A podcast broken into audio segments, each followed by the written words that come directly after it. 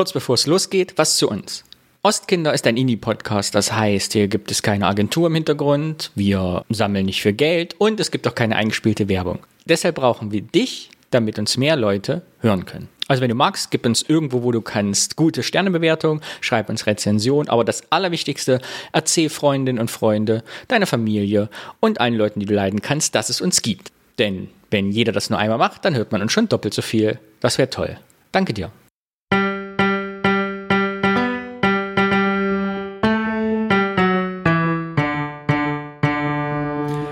Hallöchen, hier sind Danny und Alex vom Podcast Ostkinder 8082 und wir freuen uns, euch wieder etwas äh, über den Osten zu erzählen und was er aus uns gemacht hat. Danke, Alex, für die schöne Anmoderation. Und was ist das Motto dieses Podcasts? Wir müssen es immer wieder sagen. Wir langweilen nicht. Richtig, wir langweilen die Leute nicht und deshalb gibt es hier keine Laberei, sondern wir steigen direkt ein mit der ersten Rubrik. Und die heißt die Pionierblase. Euer Feedback ist gefragt und wir haben auch sogar wieder was bekommen.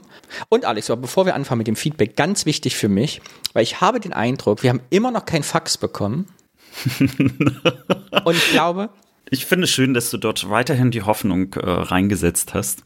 Und wir haben aber auch wenig Sprachnachrichten bekommen. Außergewöhnlich wenige. Und deshalb habe ich eine These, woran das liegt. Viele Na Leute dann. gucken nicht in die Show Notes und deshalb lese ich jetzt die Telefonnummer und Faxnummer einmal vor. Das heißt, wenn ihr jemals schon mal einen Audiokommentar schicken wolltet, per WhatsApp, Signal, Telegram, Fax, Twitter, wo auch immer, und wusstet nie, wie es geht, jetzt lese ich die Telefonnummer vor. Da könnt ihr an diese Stelle immer zurückspulen und die dann aufschreiben auf einen Zettel. Alex, auf Zettel und Papier, was hältst du davon?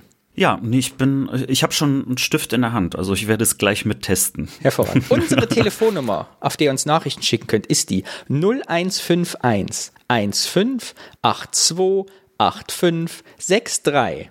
Ich mache das nicht doppelt, wenn man keinen zurückspult. Und unsere Faxnummer, allseits beliebt, 03222 374 9125 unsere E-Mail-Adresse podcast.8082.eu. Und jetzt noch meine Zahlen: podcast.8082.eu. Vielen Dank.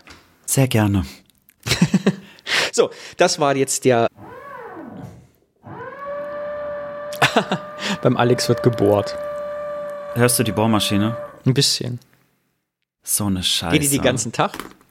Nee, das ist jetzt gerade. Okay, wir lassen einfach weitermachen. Egal. Ist es wirklich, also kann man das nicht hören? Ja, ein bisschen vielleicht, aber das ist ja hier live, on tape, aufgenommen. Wir schneiden ja kaum was raus und deshalb dein Nachbar bohrt. Ich finde, es ist wir sind ein Arbeiter- und Bauern-Podcast, da kann sowas schon mal vorkommen. Na gut, dann machen wir mal einfach weiter mit der Rezension. Ich lasse mich jetzt nicht äh, stören von dem Bohren. Ich hoffe, euch stört es noch weniger. also, wir haben eine Rezension bekommen. Und zwar Fünf Sterne, um Alex glücklich zu machen, ist die Überschrift. Anscheinend äh, denken die Leute, dass es nur um mich hier geht und nicht um dich.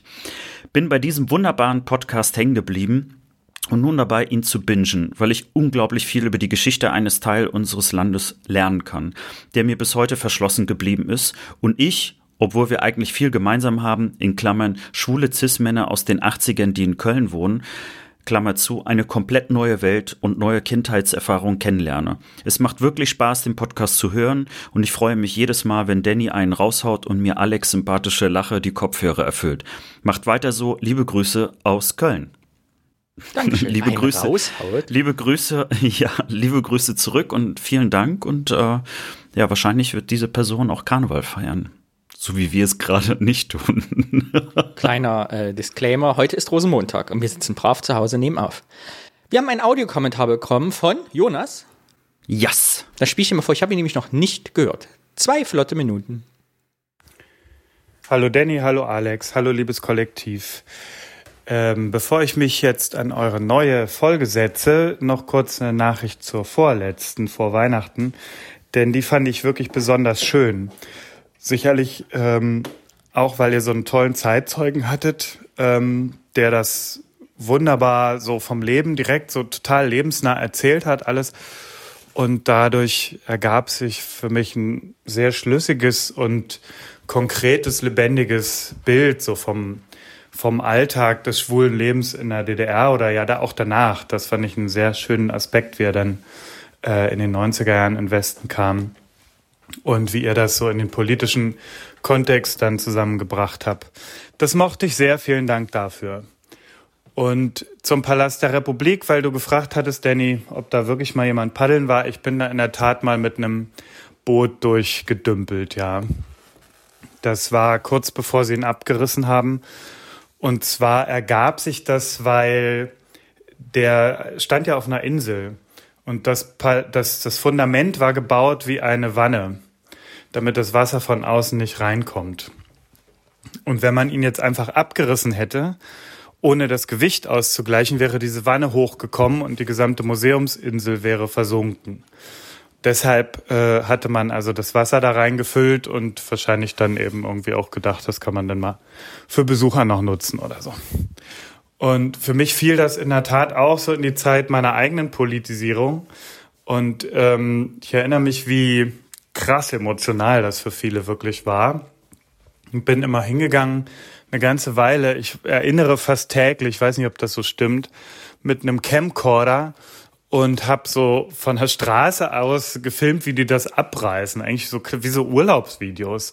Da gab es auch so ein schönes Graffito an der Seite. Ähm, lieber Palast, keine Angst, die bauen dich wieder auf. Das mochte ich sehr. Naja, das Resultat ist eine riesige Kiste voller Mini-DV-Kassetten, die ich mir nie angeguckt habe, aber das ist eine andere Geschichte. Jetzt freue ich mich auf die neue Folge und grüße herzlich. Cool, vielen Dank.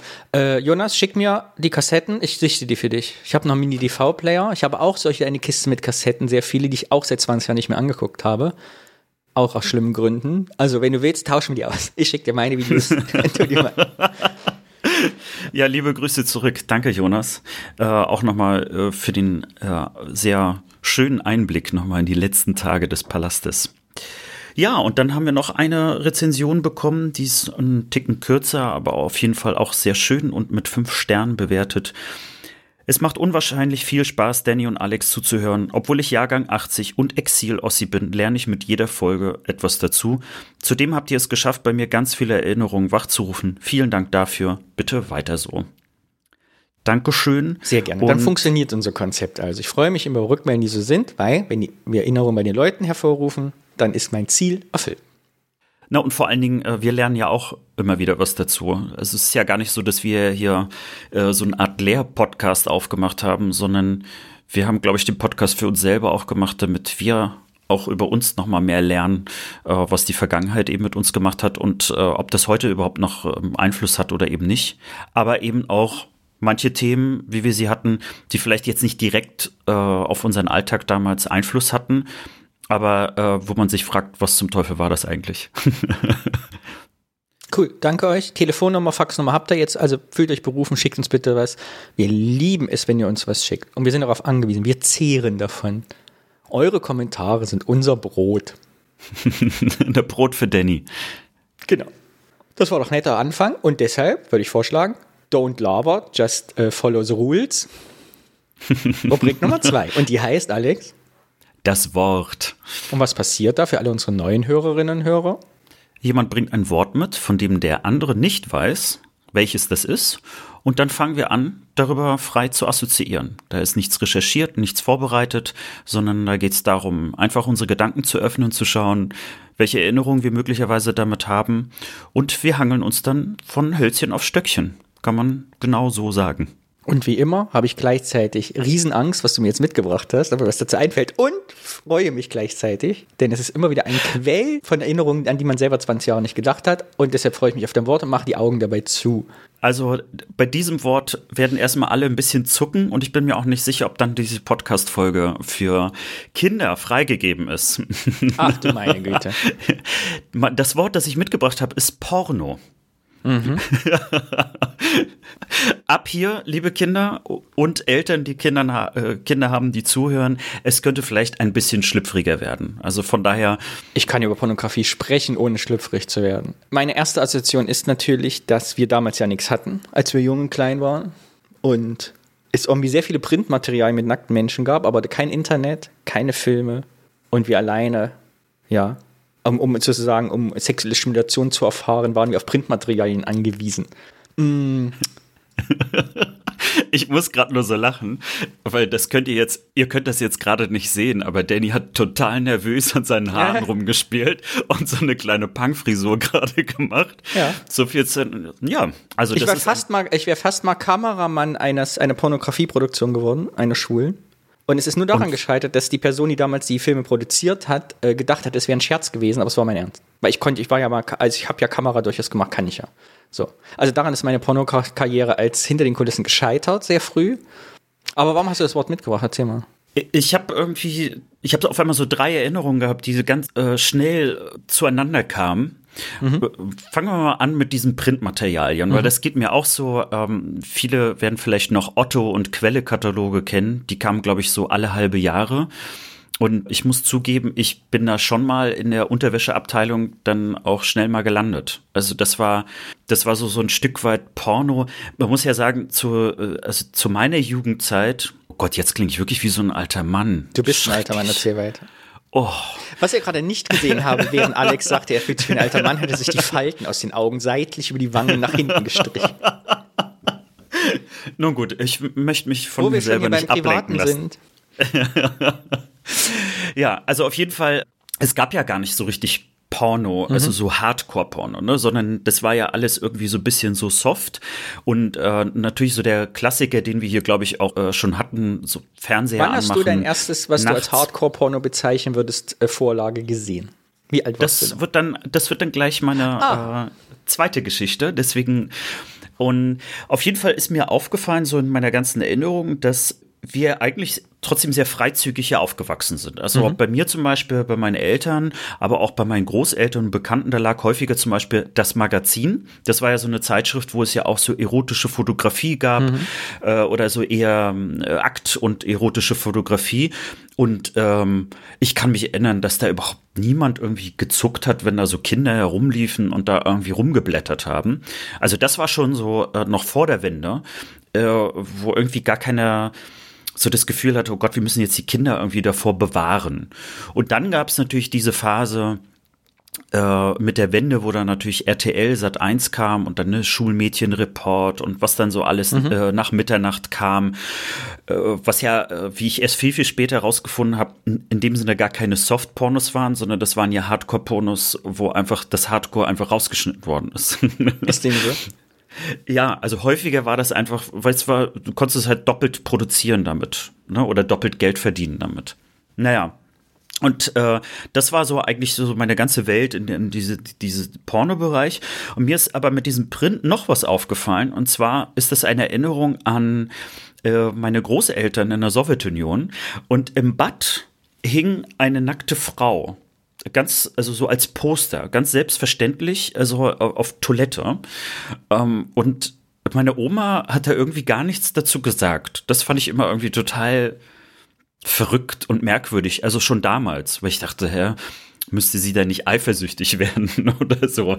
Ich habe mir also gar keine Gedanken darum gemacht, dass da eine nackte Frau war und jeder das sehen konnte. Also alle Gäste, ich natürlich als kleines Kind schon und heranwachsend, sondern äh, das war einfach so so Normalzustand. Äh, genauso wie auch immer diese Kugelschreiber, wenn man die so bewegt hat, wo dann so eine angezogene Frau auf einmal zu einer nackten Frau wurde und so. Ich weiß nicht, ob du das kennst, so eine Kippdinger.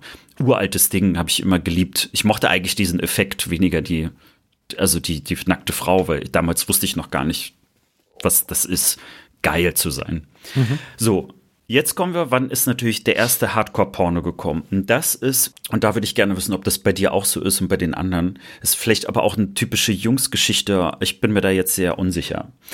Äh, irgendwann kam so eine Klasse rum, jemand hatte eine VHS-Kassette mit einem Hardcore-Porno. Mhm. Und man hat sich das im Grunde genommen im Ringtausch, wie man heute sagt,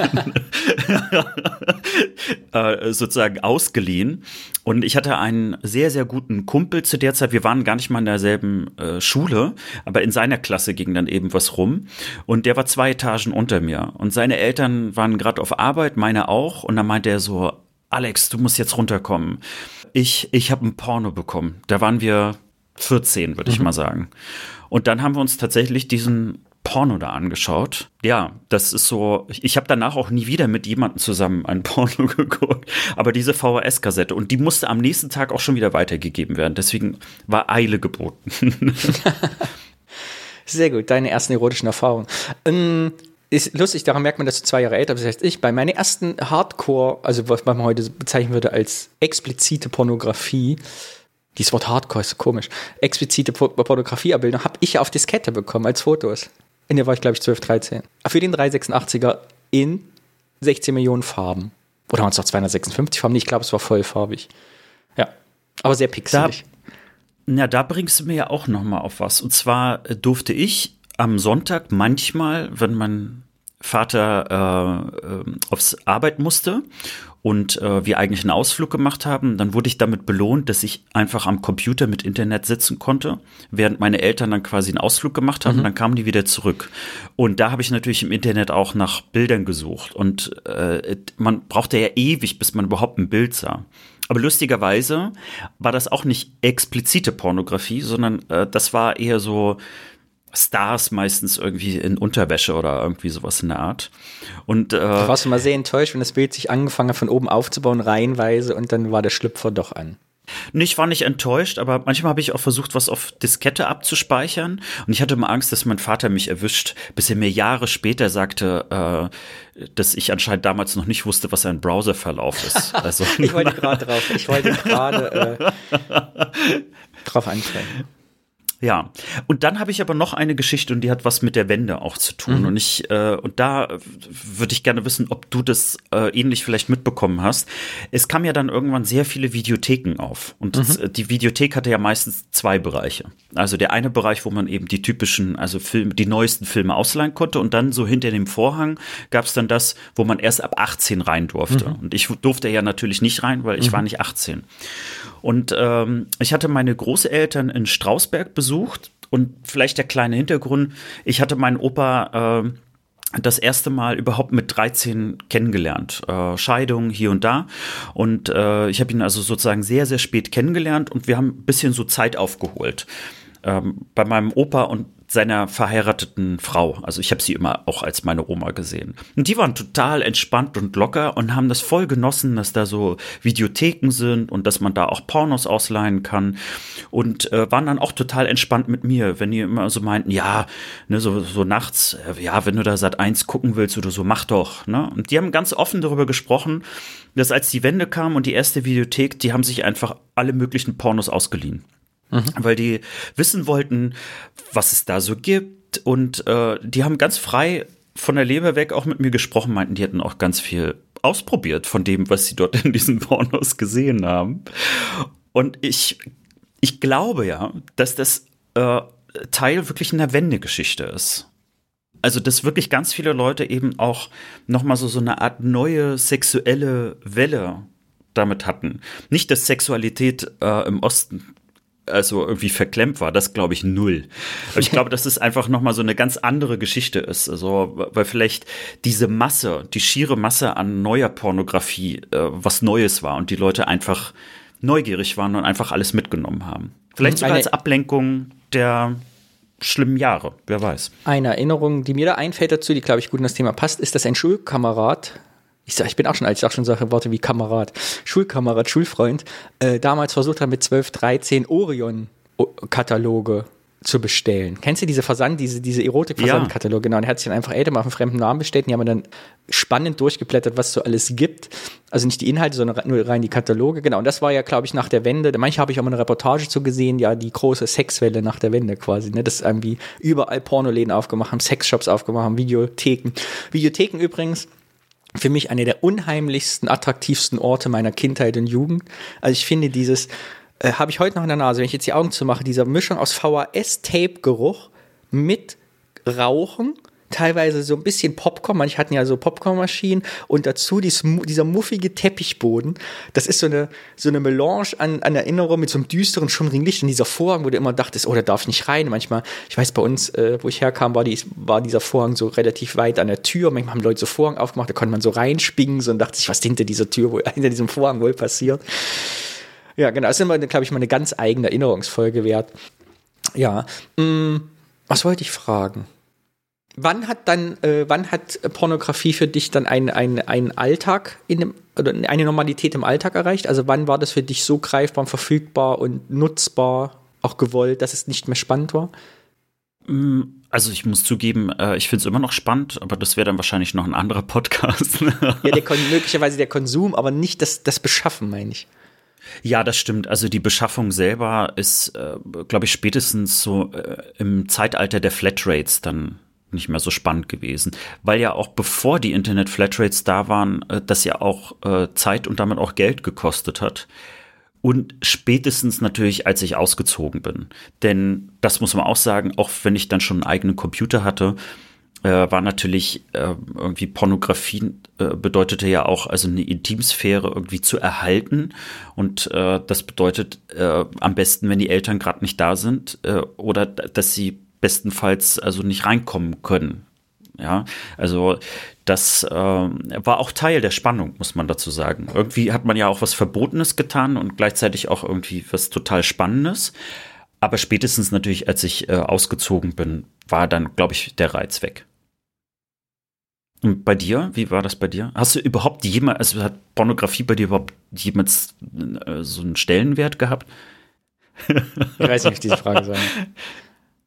Ja, natürlich. Für mich hat die, äh, der Reiz, glaube ich, mit dem Umzug nach Köln, weil hatte ich meine eigene, ich bin ja 80 geworden, nach Köln gezogen, hatte ich meine eigene Bibliothekenkarte. Damals gab es noch viele Bibliotheken und dann habe ich mir auch keine Scheu mehr gehabt, irgendwelche Videos, damals auch noch teilweise wirklich auf VHS auszuleihen.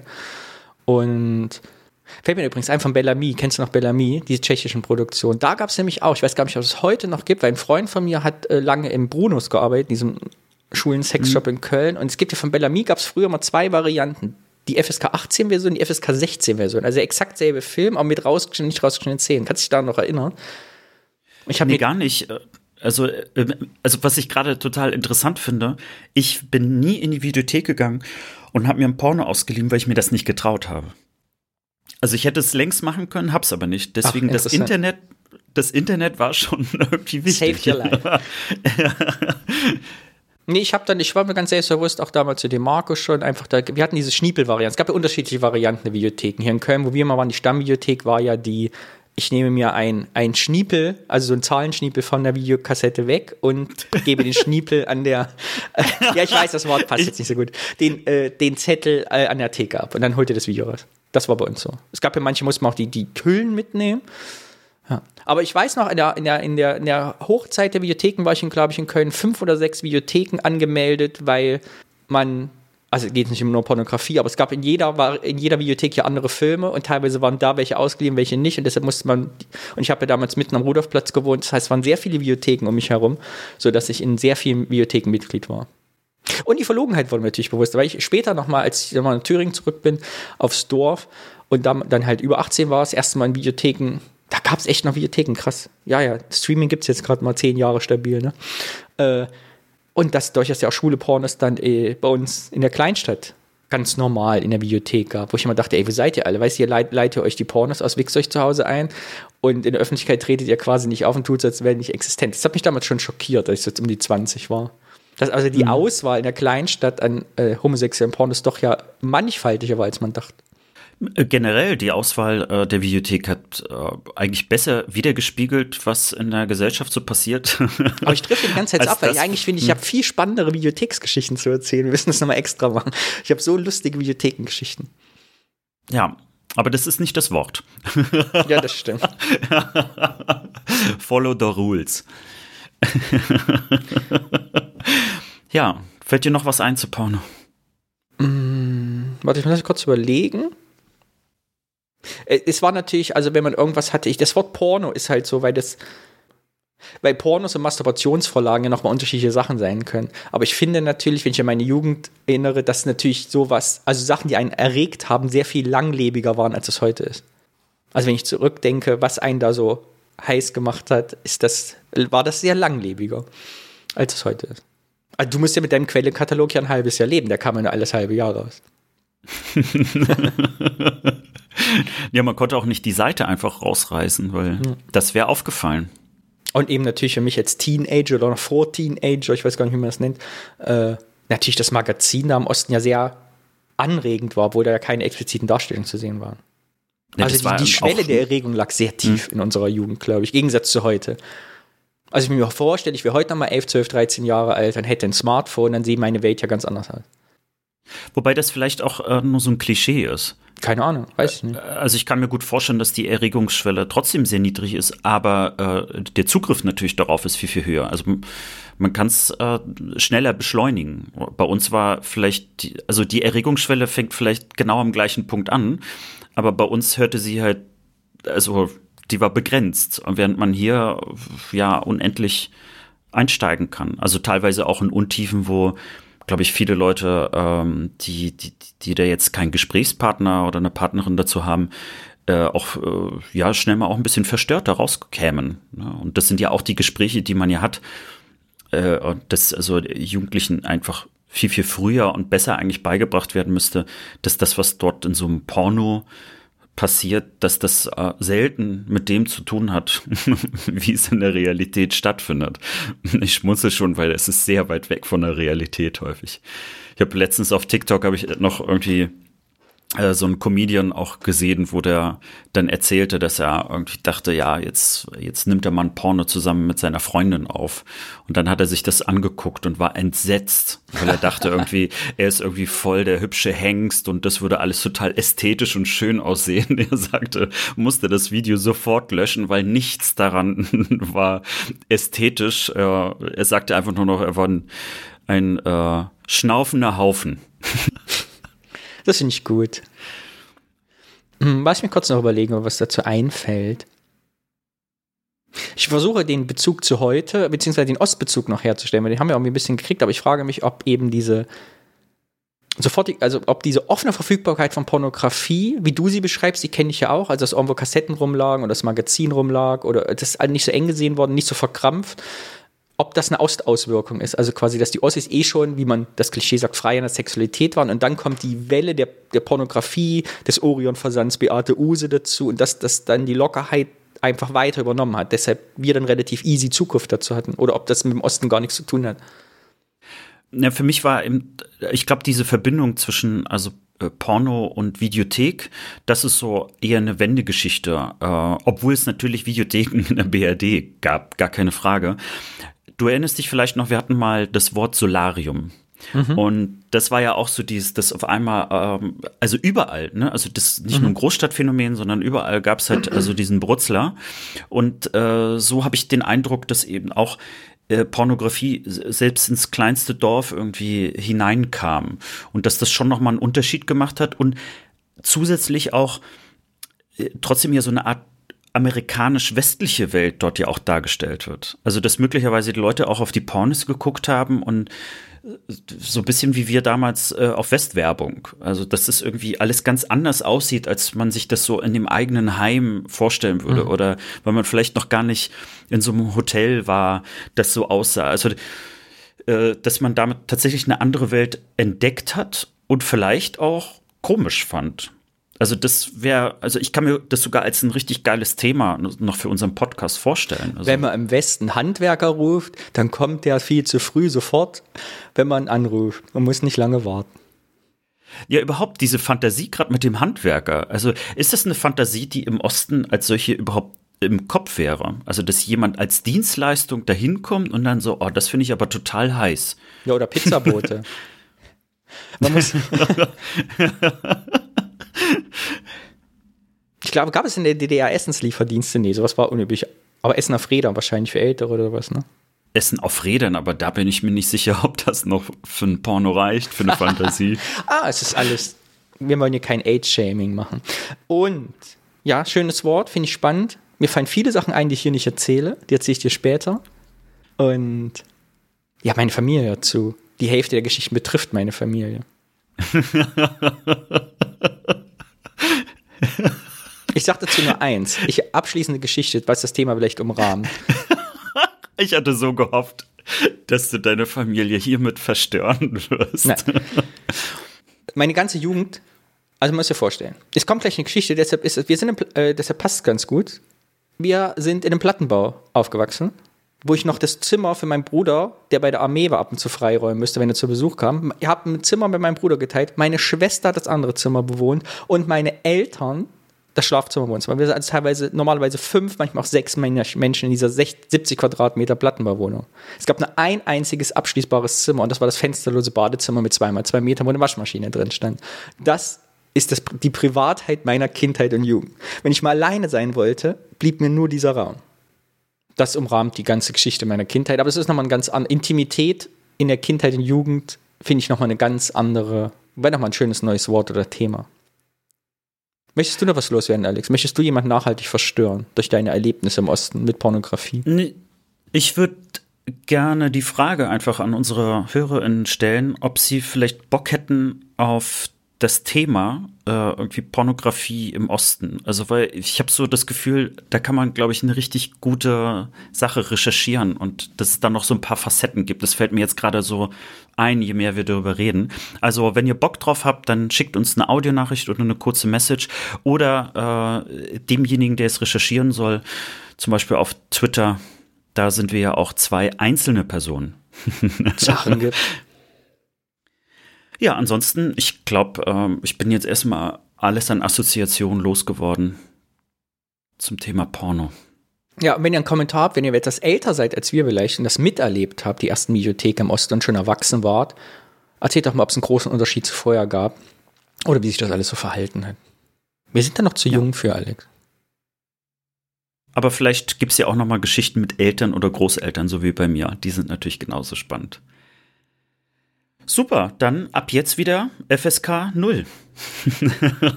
Die Kinder dürfen wieder zuhören. Das Thema. Und hier ist es auch schon.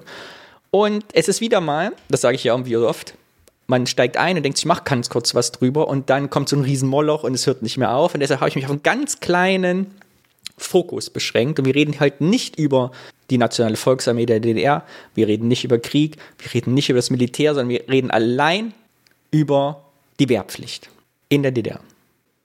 Sehr Denn schön. Ich bin auf zwei Sachen drauf gekommen, weil im Moment wird ja wieder dieses Wehrpflichtthema durch die Medien geritten, durch die Politik. Es gibt ja tatsächlich wieder Politiker, die sagen, wir brauchen wieder die Wehrpflicht. Wenn man Umfragen lauscht auf zwielichtigen Formaten wie RTL.de, steht dann auf einmal 80 Prozent der älteren Leute wünschen sich die Wehrpflicht für junge Leute wieder. Und da denke ich, muss man doch dazu eigentlich mal, was machen wir jetzt eigentlich früher? Warum wollen wir das eigentlich wirklich zurück? Aber bevor ich anfange, hast du, warst du Wehrpflicht, Wehrdienstleistender? Nein, äh, ich war Zivildienstleistender, das heißt, ich habe den Kriegsdienst verweigert. Also Wehrersatzdienstleister. Was hast du gemacht? Darf ich das fragen? Weiß ich gar nicht.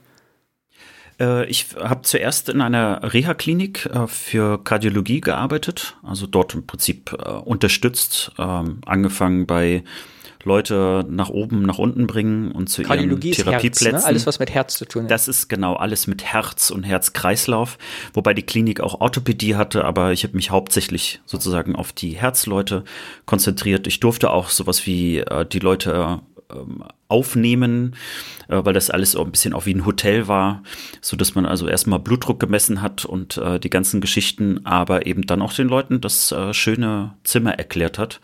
Und vielleicht kurz dazu, ich habe es super gerne gemacht, weil in einer Reha, gerade äh, Herzreha, ist es so, dass man sehr schnell sieht, wie Leute äh, fast irgendwie erschöpft und kaputt nach so einer OP zum Beispiel ankommen und zwei bis drei Wochen später wie das blühende Leben rauskommen. Das macht, äh, also das äh, gibt einen auch was. Direkt in die nächste und dann Bibliothek. Bin ich, ja, aber äh, ich bin dort nicht äh, komplett geblieben, sondern eine Oberärztin äh, wurde dann die Chefin eines Altersheims, äh, das äh, ein alte Alters- und Pflegeheims. Und äh, die hat ganz schön gekämpft, dass sie mich dorthin holt, obwohl ich nie in der Alterspflege landen wollte und bin es dann am Ende dann doch geworden. Aber eine Zeit, die mich bis heute sehr, sehr stark geprägt hat zum Thema stark geprägt. Hören wir gleich was. Denn äh, Wehrersatzdienst gab es in der DDR nämlich gar nicht. Wusstest du das, dass man immer zur NVA musste, wenn man männlich war und über 18? Ich hatte das ungefähr so im Kopf, aber hätte sie mich gefragt, hätte ich gedacht, ah, vielleicht gab es ja doch irgendwie so eine Ausnahme. Es gibt eine ganz kleine Ausnahme. Es gab nämlich zwei Ausnahmen. Erstens, es gab 150 Leute etwa in der DDR, die wirklich so verweigert haben, dass sie nicht hingegangen sind, dafür ins Gefängnis gegangen sind. Das war bis 1985, hat man also Leute wirklich, die sich komplett verweigert haben, abgehauen sind, dann wirklich in Haft genommen. Es gab auch noch eine andere Möglichkeit, und zwar der Dienst ohne Waffe, und das waren die sogenannten Bausoldaten. Hast du davon schon mal was gehört? Nee. Genau. Und deshalb reden wir auch gar nicht drüber, weil das ein ganz eigenes Kapitel ist, was total spannend ist, auch was persönlich mit mir zu tun hat. Und das aber, wie gesagt, in diesem Moloch-Thema ein so großes Unterthema ist, dass wir über Bausoldaten später nochmal sprechen. Also vergiss, was du gehört hast. Es gab nämlich innerhalb der NVA eine Abteilung, wo du quasi den Dienst einer Waffe verweigern konntest aus Glaubensgründen und deshalb alles machen musstest, aber eben ohne Gewehr. Aber die waren nochmal ganz speziell organisiert und teilweise auch anders angesehen in den Riegen der NVA, sodass das eine ganz eigene Story wird. Kann man eine Stunde drüber unterhalten, machen wir später. Genau, deshalb allgemeine Wehrpflicht einfach in der NVA, 18 Monate. Jeder männliche ab 18 musste 18 Monate zum Wehrdienst.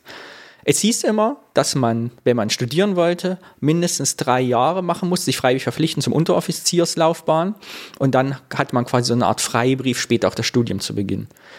Was das System der Wehrpflicht in der DDR ganz spannend gemacht hat, fand ich, dass die Leute unterschiedlich alt waren beim Einziehen. Das heißt, die meisten Abiturienten, es gab ja zwölf Jahre Abitur im, äh, in, in der DDR, wurden halt mit 18 direkt eingezogen nach der Schule, während die meisten Gesellen und die nicht eine akademische Laufbahn anstrebten, meistens so mit 25, 26 erst eingezogen wurden, nachdem sie ihren Facharbeiter gemacht haben.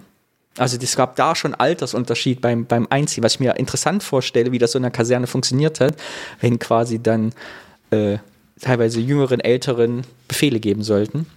Wenn nämlich die 18-Jährigen sich für drei Jahre verpflichtet haben, direkt diesen Unteroffizierslaufbahn gemacht haben. Genau.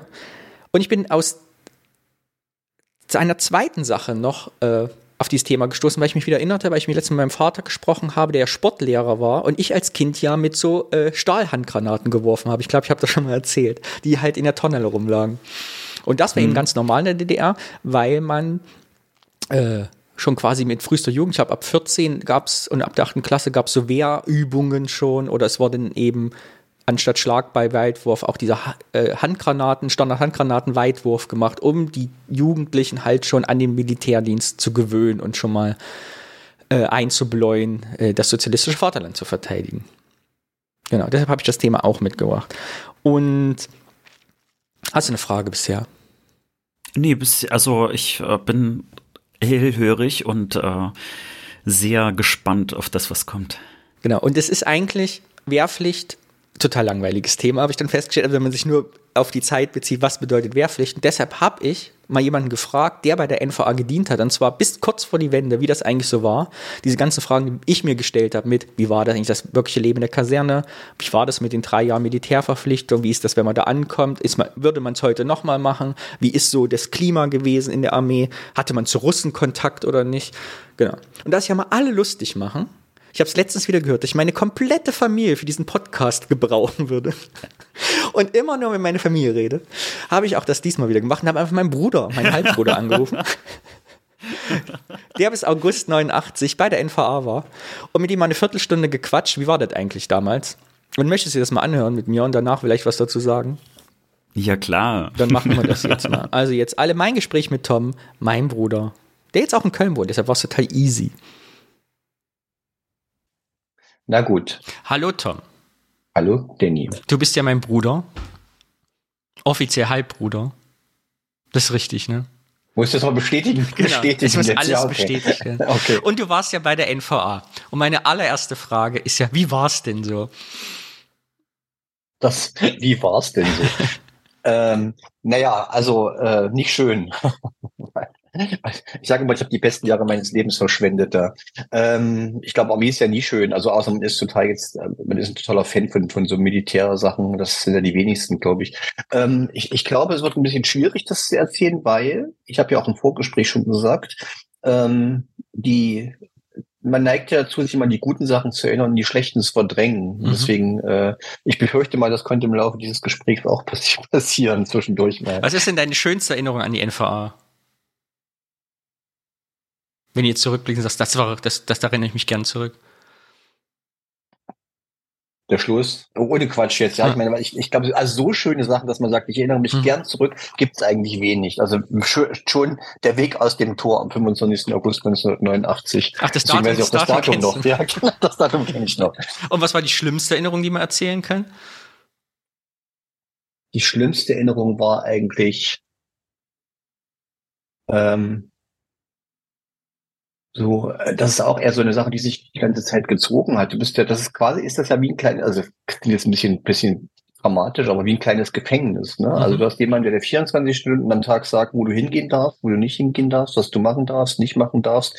Du hast keine, keine freie Wahl sozusagen, wo du dich aufhältst, äh, was du hörst, liest und sonst was machst. Also das war, glaube ich, so, das war die schlimmste, die ganze Gesamterfahrung. Die schlimmste, äh, äh kurz konkret, war der Anfang. Also wenn du da hinkommst und, und bist eigentlich bis 18 und, und, mhm. und äh, irgendwie total gut drauf und kommst gerade noch aus den Sommerferien von der von, von der von der EOS damals noch, also heute würde der Gymnasium sagen, und dann plötzlich äh, ja, wie gesagt, dann geht plötzlich so, so, so ein Tagesablauf los, wo nur noch geschrien wird und alles im Laufschritt gemacht wird und, und irgendwie, ja, alle gleich aussehen und so. Das ist schon nicht so schön gewesen. Mm, ich habe dich ja, ich, ich wollte gerne mit dir sprechen, weil ich habe so meine Folgenidee heißt, ich äh, erzähle mal was über die Wehrpflicht in der DDR und äh, nach, mhm. nach der Wende. Und, aber das ist natürlich alles sehr theoretisch und deshalb dachte ich, frage ich dich mal zu ganz praktischen Sachen, wie das in der Realität dann eben auch wirklich war. Und meine erste Frage wäre, äh, es hieß ja immer, oder nee, man liest ja immer, dass 18 Monate Pflichtdienst war, aber wenn du studieren wolltest, musstest du ja drei Jahre gehen. Und du warst ja auch drei mhm. Jahre, richtig? Ja. Ja. Wie hat man das mitgekriegt? Also kam jemand in die Schule und gesagt, du musst drei Jahre? War das Voraussetzung? War das Buschfunk? Oder wie funktionierte sowas, dass man sowas mitgekriegt hat? Also war das, wie war das? Naja, das, das, das war so eine Mischung aus subtilem Druck und äh, Gehirnwäsche. Ne? Also mhm. man war ja eh, also zumindest ich war ja nun auch kein Oppositioneller und äh, ähm, dann war das so, du bist ja quasi so aufgewachsen mit diesen mit, mit diesen Sachen, du kannst nicht offen widersprechen, ne? Also du kannst schon, aber mhm. dann hat das irgendwelche Konsequenzen. Und bei uns hätte die Konsequenz ja unter Umständen, die hießen, du kriegst nicht den Studienplatz, den mhm. du möchtest, oder du, ja, ähm, das war eigentlich so der, das, das war einfach, glaub, dann wird ja Buschfunk sagen, wenn ich eine aus den Möglichkeiten wählen soll, die du ja gerade gesagt hast, ist es eher Buschfunk gewesen. Und äh, das wurde dann ja immer so, also das wurde dir auch in Gesprächen gesagt, ne? also diese, diese, dieser Versuch, dich für ein Dreijahre zur NVA zu bekommen, das, das wurde ja in der Schule in der Regel erledigt und dann noch im Kreis, äh, wie ist das Kreis, wie Ersatzamt heißt das heute, in der, mhm. naja, da jedenfalls bei der, bei der Militärstellung hin musste. Und ähm, da hieß es doch immer, ja, äh, man, also man müsste schon einen gefestigten Klassenstandpunkt haben, wenn man da irgendwie ne, weiterkommen will. Und ähm, dann ka kamen wir ja auch noch aus einer Akademikerfamilie, das darf man ja auch nicht vergessen. Also war kein Arbeiter- und Bauernkind, das war mhm. schon mal ein großer Nachteil. Ne? Also da hast du eh schon mal eingeschränkte Wahlmöglichkeiten. Also äh, es war so subtiler Druck und Gehirnwäsche, eine gute Mischung daraus. Mhm. Und das hat ja die NVA an der Schule selber gemacht? Oder also, also es gab jetzt wie du sagst, es gab, ich habe immer viel vorgestellt, früher, da gab es so einen Plan, da hieß, wenn du studieren willst, drei Jahre, das musst du mit 18 Monaten machen, dann wirst du eingezogen. Also das gab es nicht, das war dann eher... Nee, also das, das ist, glaube ich, nie so ausgesprochen mhm. worden. Jetzt hat niemand gesagt, du darfst nicht studieren, wenn du nicht drei Jahre zur Armee gehst. Ne? Das, also mir zumindest nicht, wenn ich mich richtig erinnere.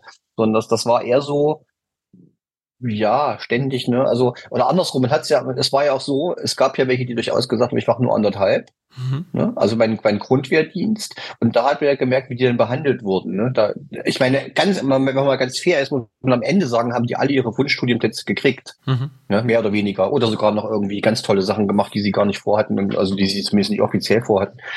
Aber das war eben nicht abzusehen, ne? sondern erstmal war das so, es gesagt, ja, also dann wird das höchstens eine, keine Ahnung, ja, dann, dann kannst du eben deine Wunschfächer nicht machen, wenn du Lehrer werden wolltest oder Medizin rückt in ganz weite Ferne oder ne, irgendwie so. Aber wie gesagt, das ist auch ja ein paar Jährchen her, aber soweit ich weiß, also es, es ist niemand aus der Armee in die Schule gekommen, hat da irgendwie propagiert. Aber man hat ja so Tage der offene Tür gehabt und dann ist man dann auch dahin marschiert und hat da irgendwie, ne, so mit 16, 17 ging das los. Und natürlich war es noch so, dass immer, immer noch dargestellt wurde, wie toll das mit drei Jahren ist, was man alles machen kann, was man mit 18 Monaten nicht machen kann. Ne? Also es war ja auch eine Frage der, der Verwendung dann in den, in der, wenn du dann bei der Armee warst. Und dann warst du, dann haben sie natürlich mit spannenden Jobs gelockt, ja, und haben gesagt, ja, also anderthalb Jahre ist halt so, dass, äh, dass du musst irgendwas machen und bei drei Jahren kannst du dir aussuchen, was du machst. Ne? Das war nachher auch nicht ganz wahr, aber egal. Ich habe gelesen in meiner Recherche, dass ja meistens die Abiturienten mit 18, also zwölf Jahre Schule und dann direkt eingezogen worden sind und Leute, wenn du so Facharbeiter gelernt hast, die meistens älter waren, so 25, 26 durchaus. War das bei euch auch so? Und wie war das denn mit diesem Altersgefälle bei Rekruten dann? Also das Altersgefälle, ja, das passt so ungefähr, was du erzählst. Man hat oft äh, Leute so ein bisschen, ähm, also ich glaube nicht mehr, dass es Schikane war, sondern hat einfach gesagt, na gut, wenn die sowieso eine Lehre gemacht haben immer den, also quasi jeden Tag zur Arbeit gehen, immer dasselbe machen, jetzt mal so salopp gesagt, dann ist ja auch egal, wann die da mal rausgehen. Ne? Und ich glaube, das waren so zum einen erfolgswirtschaftliche Erfordernisse, wann können wir in der Firma zwei, drei Leute entbehren und wann brauchen wir dringend Rekruten, weil nicht genug so kommen, ne? Irgendwie. Das, das, also ich, ich denke, dass das der Hintergrund war. Und es ist schon vorgekommen, dass, äh, dass da Leute. Also ich treffe mich ja jetzt noch mit, äh, mit, mit so mit harten Kern von Ex-Kameraden einmal im Jahr und da ist das Gefälle von Mitte 50, also ich, also mit 18 eingezogen, bis zu Anfang 60-Jährigen, also sechs, sieben Jahre später. Ne? Kannst du mal rechnen, so 25, 26, ja, das passt ungefähr so, wie du das da gelesen hast. Und vom Gefühl, also war das dann im Alltag, hat man die Altersunterschiede dann auch gemerkt oder hat sich das so versendet, weil im Prinzip alles unter Drill stand? Naja, das Kuriose war, dass du mit, es gab ja bei den, wenn du 36 Monate gegangen bist, gab es ja zwei Verwendungen. Du konntest ja als Spezialist eingesetzt werden oder als äh, so, ich sag mal, äh, niedrigschwelliger Vorgesetzter. Also es gab ja durchaus zum Beispiel Gruppenführer im Mund, also diese für diese drei Jahre. Und das war dann schon kurios und das hat auch sehr viel Spannung geführt, wenn plötzlich ein 18-Jähriger stand und hat einem 25-Jährigen Befehl gegeben, die Hacken zusammenzuknallen und ihn zu grüßen auf der Regimentstraße, ja, oder äh, gesagt, nein, sie kriegen jetzt keinen Ausgang, weil, ne? Das hat schon, also das, das hat schon so ganz schön, ganz schön Knatsch geführt da teilweise, ja. Also jetzt, ich sag mal, im täglichen Umgang miteinander nicht. Ne? Mhm. Also man hat sich dann verbrüdert und das war alles okay. Aber sobald es eben offiziell wurde, ne? sobald eben mit 18, 19 zu einem sagen musstest, hier mal stillstanden und rechts um und so, da hat er gesagt, was willst du denn jetzt von mir, ja? Mhm. Und ich habe gelesen, dass es durchaus Usus war und Absicht, dass man die Kinder quasi dann, äh, also die äh, Rekruten möglichst weit weg von der Heimat eingesetzt hat, was in der DDR nicht weit weg war, weil die war nicht so groß, aber war es bei dir auch so? Warst du auch extra weit weg? Ja, also ich bin in der Ostsee am Anfang gewesen. Also ich hatte, ich hatte nachher Glück gehabt, ich war da in der Nähe, aber zur Grundausbildung bin ich noch an die Ostsee gekommen. Also das war ja fast maximal weit weg. Und äh, ja, man darf sich da nicht täuschen. Die DDR war zwar nicht so groß, aber ja, verkehrstechnisch, Infrastruktur ist auch nicht so gut ausgebaut. Also eine Fahrt von Zingst, wo ich war, bis Erfurt oder Sondershausen, wo wir dann herkommen, das waren ja schon mal eine, eine acht Stunden oder neun, ja. Das war nicht für heute, wo du in den ICE steigst und fährst durch oder steigst einmal um, sondern das war dann mit viermal umsteigen, irgendwo in den wildesten, wildesten Vorortbahnhöfen und so. Ja, das ist gemacht worden. Es gab, also es gibt ja auch Theorien dazu, wenn das, also ich weiß nicht, ob das ja auch recherchiert hast oder gelesen hast. Also die eine war, dass man nicht wollte, dass die Leute da zu jemanden kehren, also die, die, die sollte praktisch ein bisschen die Basis entzogen werden, falls du einfach stiften gehst. Ne? Mhm. Das war natürlich einfacher, bei Oma Erna unterzukommen, als in irgendeinem Fischerdorf, wo du keinen kennst. Und das zweite, da ging es, glaube ich, auch ein bisschen um äh, ja, also man hat ja, man hat ja, also man hat uns ja immer erzählt, äh, wenn der Klassenfeind kommt, dann kommt er am Freitagabend und greift uns an und mhm. überfällt uns. Und das hat ja dazu geführt, dass immer 80 Prozent der Belegschaft drinnen bleiben mussten. Und das ist natürlich leichter, wenn du weit weg wohnst, als wenn du so, also der, das Heimweh und das, das nach Hause wollen mal schnell ist natürlich größer, wenn du um die Ecke wohnst. Ne? Das waren, glaube ich, die beiden Beweggründe dahinter, die ich so mit ausgemacht habe. Und ihr durftet damals ja nicht so oft nach Hause, wie man heute die Bundeswehrsoldaten fahren sieht, ne? Genau. Also wir hatten es gab Ausgänge, die konntest du einmal eine Woche beantragen, der, der aber aus gerade diskutierten Gründen nichts genutzt hat. Und ansonsten hast du, jetzt müsste ich lügen, das ist ja so lange her, ich glaube, du hast äh, äh ich glaube, du hast zweimal EU, also Erholungsurlaub bekommen und dann gab es Kurzurlaube. Die wurden dann meistens so, also entweder einfach so oder zu Anlässen. Ich weiß, unser gemeinsamer Bruder hat ja während dieser Zeit Jugendweihe gehabt Dafür habe ich zum Beispiel einen Kurzurlaub gehabt, was auch schon dreist war. Der ging von Freitag bis Sonntagmorgen. Ne? Und das war natürlich dann sehr schwierig, da diesen ganzen Weg überhaupt zu machen. Da bin ich übrigens auch da gesucht worden nachher von der Militärpolizei, weil ich zu spät, ich bin durch eine Zugverspätung zu spät angekommen. Da ist dann wirklich bei uns zu Hause geklopft worden, ob ich dann noch wäre. Ach echt? Dann war ich sozusagen kurz davor, abgeführt zu werden. Ja. Aber du warst schon unterwegs. Ich war unterwegs, ja. Ich habe in Magdeburg, glaube ich, auf irgendeinem so finsteren Bahnhof da gestanden, nachts um zwei kamen da nicht weg. Und Telefone, also äh, Telefone und äh, also vor allen Dingen Handys gab es ja auch noch nicht. Ne? Also das heißt, du hattest auch keine Möglichkeit, irgendwo Bescheid zu sagen. Das, in unserer Familie zieht sich diese Geschichte, dass irgendjemand immer irgendwie auf verlassenen Bahnhöfen rumgestanden hat, weil irgendein Zug nicht kam. Ich fand allen, von allen Familienmitgliedern solche Geschichten. Das ist ein bisschen wie heute eigentlich, so ein Flashback manchmal. Ne? Hm. Und hat denn jetzt die drei Jahre dann dein sozialistisches Weltbild gefestigt oder ruiniert? also wie war denn die Stimmung? Also wie war so, wie war so der Alltag beim in der Armee als Rekrut? Also wie war der Alltag? Also ich sag mal so, dieser Drill, also Militär ist ja, also vor allen Dingen Militär ohne richtigen Auftrag, weil mit ein Krieg war ja weit und breit nicht zu sehen bei uns, ne, Gott sei Dank, ähm, ist ja immer vergeudete Zeit. Und die versuchten natürlich das Militär dann so aus ihrer Sicht so sinnstiftend wie möglich zu füllen. ähm, äh, also ich glaube, ich glaube, ein großer Begriff, der sich durchzieht, ist Langeweile. Also ich habe jetzt von dem Drill und dem Rumgeschrei und dem Gerenne geredet. Das war mehr so die mhm. Grundausbildung, die ersten sechs Monate in dieser Unteroffizierschule in Sings. Und dann, als ich in Erfurt war, war das eigentlich eher so, dass man sich ziemlich gelangweilt hat. Ne? Also äh, es gab dann nicht mehr so diese Drillerei. Äh, man hat äh, immer drauf gewartet, dass irgend so ein, so ein, so ein, so ein Trainingseinsatz kommt, dem was ins Bett gekippt wird irgendwann. Und ansonsten haben wir eigentlich eine relativ ruhige Kugel geschoben. Ähm, es wurden dann so Sachen gemacht wie, keine Ahnung, es gab dann so, hieß das, Vorbereitung der neuen Nutzungsperiode. Das war mal im Frühjahr und im Herbst.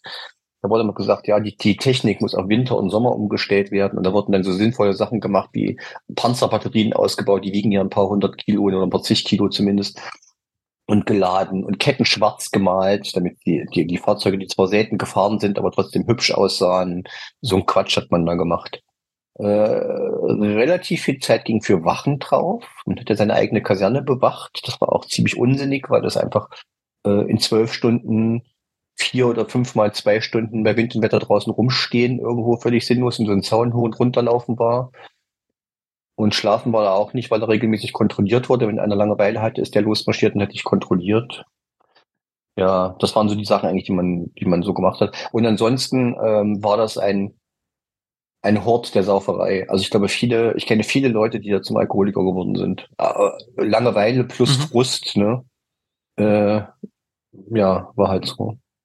Viele haben sich ja wieder gefangen danach, aber äh, ne, so, also, es war schon sehr, also ich, ich glaube, ich hätte noch nie drei, drei so benebelte Jahre wie da, ehrlich gesagt.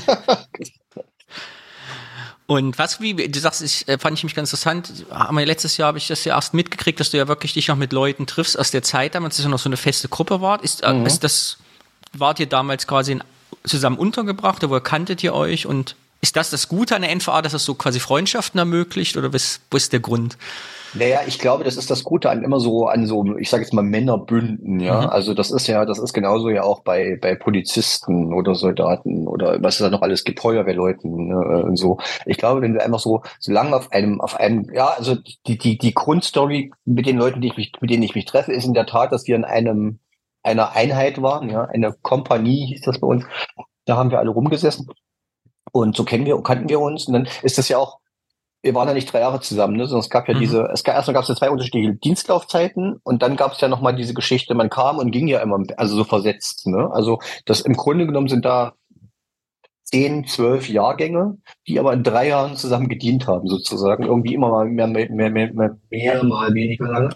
Und ähm, ja, schweißt schon zusammen. Viele kamen aus der, also wie gesagt, ich war in Erfurt, das war jetzt nicht so weit von zu Hause weg. Es sind noch drei oder vier, die alle da gewohnt haben, dass man natürlich auch abends in diesen Ausgängen dann doch mal irgendwie zusammen ins, keine Ahnung, Druschbar gegangen und wie die Läden alle so hießen. Das hat sicher sehr geholfen. Und ansonsten, ja, äh, man wohnt halt 24 Stunden äh, aufeinander sozusagen. Ne? Also wir hatten so vier- und sechs Mann Zimmer. Und die haben natürlich auch immer sehr gut zusammen, also oft sehr gut zusammen funktioniert. Außer es gab ja diese, ich weiß nicht, ob das auch nochmal ein Thema ist für dich, es gab ja diese, bei uns das EK-Bewegung, also dass die Älteren die Jüngeren schikaniert haben, ne? worin die Schikane eher darin bestand, dass die immer die Zimmer sauber gemacht haben und Kaffee gekocht. Das war jetzt auch nicht anders als ein Praktikant heute in, in vielen Firmen, ja. Aber das, das war ihm eigentlich offiziell was verboten und inoffiziell war es, glaube ich, gewollt, weil es ein super Disziplinar war. Also man hat sich gegenseitig diszipliniert, also aus Sicht der, der Armee, ne? Also ähm, mhm sozusagen die, die Vorgesetzten mussten ihren Job gar nicht machen, sondern es haben einfach die im dritten Jahr, haben die im ersten klein gehalten sozusagen. Äh, ja, so war das. Und habt ihr denn mit der russischen Armee Kontakt gehabt eigentlich? Stößt man äh, aufeinander? Ja, also zum einen gab es regelmäßige Austausche, was auch sehr willkommen war, weil es war alles willkommen, aus dieser Kaserne mal rauszukommen, ja. Und mhm. dann waren zum Beispiel in Arnstadt, da gab es so eine große russische Garnison, da sind wir ein paar Mal hingefahren, die waren bei uns. Und da ich ja recht mit recht flüssiger Zunge Russisch gesprochen habe, bin ich da fast immer mitgenommen worden. Es einen gibt, der, der mehr als Druschbar und Strastwürze sagen kann. und äh, das war eigentlich ganz interessant. Und dann haben wir mit denen ja zusammen großes Manöver gemacht. Also wir waren teilweise wochenlang, keine Ahnung, in der Letzlinger Heide da in Magdeburg. Das ist, glaube ich, heute immer noch ein Truppenübungsplatz, wenn ich das richtig weiß. oder in Zingst, da gab es auch so ein riesen, die Sundwiesen, das war auch so ein riesen, riesen Manövergebiet. Und da haben wir mit den Russen zusammen teilweise auch so, ne, also das war ja, das sollte ja in einem Kriegsfall sozusagen ineinander spielen, das wurde da schon geübt. Ne? Also das äh, Habt ihr NVA und russische Armee, war das irgendwie vergleichbar vom, vom Aufbau? Also von der, oder vom Alltagsleben her, oder würdest du sagen, das hat sich da schon merklich unterschieden, wenn ihr aufeinander das, getroffen seid? Naja, wenn wir aufeinander getroffen sind, gar nicht so sehr. Ähm, aber wenn die nicht auf jemanden getroffen sind, also die, die Russen sind ja viel, viel, die waren ja weit weg von zu Hause, ne? Die haben zwei Jahre Wehrpflicht gehabt. Äh, das heißt, noch mal ein halbes Jahr länger als bei uns schon das Minimum war. Die waren nicht, die durften nur in Gruppen raus. Ne? Also es war, war alles sehr, also viel, viel durchgeregelter bei denen. Und, und äh, ähm, ja, auch viel mehr Schikane, glaube ich, und so. Also es sind noch ganz viele, haben versucht, da abzuhauen, haben sich dann auch, das weiß ich jetzt nicht aus meiner aktiven Zeit, aber ich bin so Bücher gelesen, dass die da teilweise, teilweise auch bewaffnet ausgebrochen sind und dann sich den Weg freigeschossen haben, einfach, weil denen alles, für die war selbst Sterben besser als in dieser Gesellschaft zu verbringen. Ja. Also die verglichen mit, mit uns hatten die doch mal ein Hundeleben. Ja. Wie kannst du denn, äh, es gibt ja so verschiedene Ostalgiefilme, die sich die letzten 20 Jahre sehr geändert haben. Und es gab ja zwei, drei NVA-Filme dabei. Kannst du sowas gut gucken oder wie stehst du zu solchen? Ja, doch.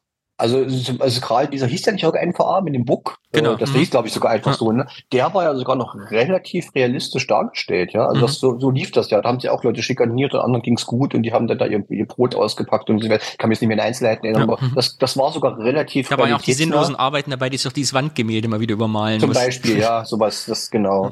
An, an so viele Art, ich weiß gar nicht, also ich, ich kann sie gut gucken. Ja, ich denke da manchmal was für ein Quatsch. Ja, aber mhm. äh, oder so war es eben nicht. Aber äh, ja, ich habe damit kein Problem. Also ich habe jetzt keine, ich, es ist jetzt keine Traumata geweckt oder so damit. Wie ist eigentlich das historisch? Weißt du das? Bist du jetzt noch, bist du jetzt quasi noch in der Akte der wehrfähigen Männer? Wurdest du noch eingezogen mit deiner NVA-Vergangenheit oder ist das aufgelöst? Hast du eine besondere nee, glaub, Verpflichtung? Bin, nee, weiß ich nicht, aber ich glaube, wie Reservisten gezogen werden, ist ja irgendwie festgelegt. Und ich glaube, da sind 55-Jährige nicht mehr dabei. Ich glaube, das ist irgendwo mal vorher Schluss. Das war übrigens auch so ein Kapitel, weil du nach dem Alter gefragt mhm. hast. Im, im, Im Osten wurden ja auch oft, äh, also heute ist es ja so, heute bewirbt sich als Reservist. In der Regel sind das Reserveoffiziersanwärter, die jetzt auch möchten, ja, die irgendwie dem Staat noch besonders dienen möchten und so. Bei uns war Reservistentum ja ein bisschen anders. Äh, ähm, da kamen auch mal 35-Jährige oder, oder End-30er plötzlich ein halbes Jahr in Reservedienst, ne? Wo natürlich A, dieser Abstand, Altersabstand und damit auch, sage ich mal, Erfahrungsgefälle natürlich noch größer war. Ne? Und äh, die sind auch ganz schön schikaniert worden teilweise. Das waren wirklich arme Schweine. Also jetzt nicht untereinander, sondern von oben runter. Ne? Also die, weiß nicht, keine Ahnung, der von dem einen hat die Frau das zweite Kind gekriegt. Äh, der war in Erfurt, kam irgendwo aus dem Vogtland und durfte nicht nach Hause fahren. Die haben, der ist einfach abgehauen, ne? deswegen weiß ich das, weil er einfach plötzlich weg war. Aber den haben sie offiziell zur Entbindung seines Kindes, also zur Geburt seines Kindes nicht nach Hause fahren lassen ohne Sinn und Verstand. Das war ja nicht so, dass der Mann jetzt dringend gebraucht wurde, ja, oder irgendwie mhm. da äh, unentbehrlich war, Gottes Willen. Und einmal noch abschließend politisch mhm. eingeordnet als, als, als Armee, habt ihr denn auch politische Bildung der Zeit erfahren? Also ist, war die Bund, äh, NVA auch dazu, da euch jetzt quasi wirklich politisch zu festigen oder ist das alles hinten runtergefallen und der Sozialismus war nur das als Deckel halt obendrauf? Ja, das kam sehr auf die Leute an. Es gab auch, also es gab eine Parteistruktur, es gab mhm. einen Politoffizier, äh, eine Parteistruktur, ne? es gab, äh, es gab äh, wie hieß das ja, also äh, politische Bildung, es gab Unterricht dazu. Also wir haben ja auch ich habe die Langeweile geschildert und das Kettenmalen und so. Es gab ja auch Unterricht. Ne? Das ging mhm. von Taktik, äh, wie werfe ich mich richtig in den Dreck, wenn der reinkommt, bis zu politischer Bildung. Ne? Also Marx, Engels, Lenin und das große Ganze. Das war äh, aus Sicht derer, kann ich, ich konnte ihn ja nicht in die Köpfe gucken, weiß ich nicht, unsere haben es abgesessen, ja, quasi. Äh, wo die NVA schleichend politisch gebildet hat, war, dass sie da drin ja relativ gut den Medienkonsum überwachen konnten. Ne? Also sprich, äh, ich habe dann wirklich drei Jahre, außer wenn ich dann zu Hause war, wirklich kaum Westfernsehen zu Gesicht gekriegt und immer so heimlich unter der Decke haben wir dann mal irgendwie Rias gehört, der war in Airport sehr gut zu empfangen. Aber das war halt, natürlich haben die dafür gesorgt, für so eine Atmosphäre, dass du fast immer ostberieselt worden bist mit Nachrichten und Fernsehsendern und so, ne? weil du halt sehr überwacht warst ständig.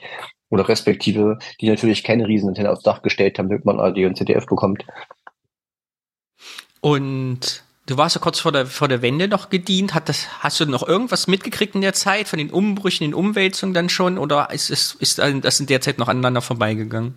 Das, wir hatten, also ich habe ganz direkt mitbekommen, wir sind zwei Monate früher nach Hause geschickt worden. Also jetzt nicht, weil, weil Wende war oder schon abzusehen war, aber äh, ich glaube, man hat dann schon versucht, sich so ein bisschen einzukratzen bei der Bevölkerung. Und da ging das, ich glaube, ein Jahr vor uns ging das los. Dass, früher war das so, wenn man studiert hat, ist man zwei Monate zu spät gekommen, ne? weil man ja eisern mhm. von November bis November dienen musste und dann lief das Studium ja schon.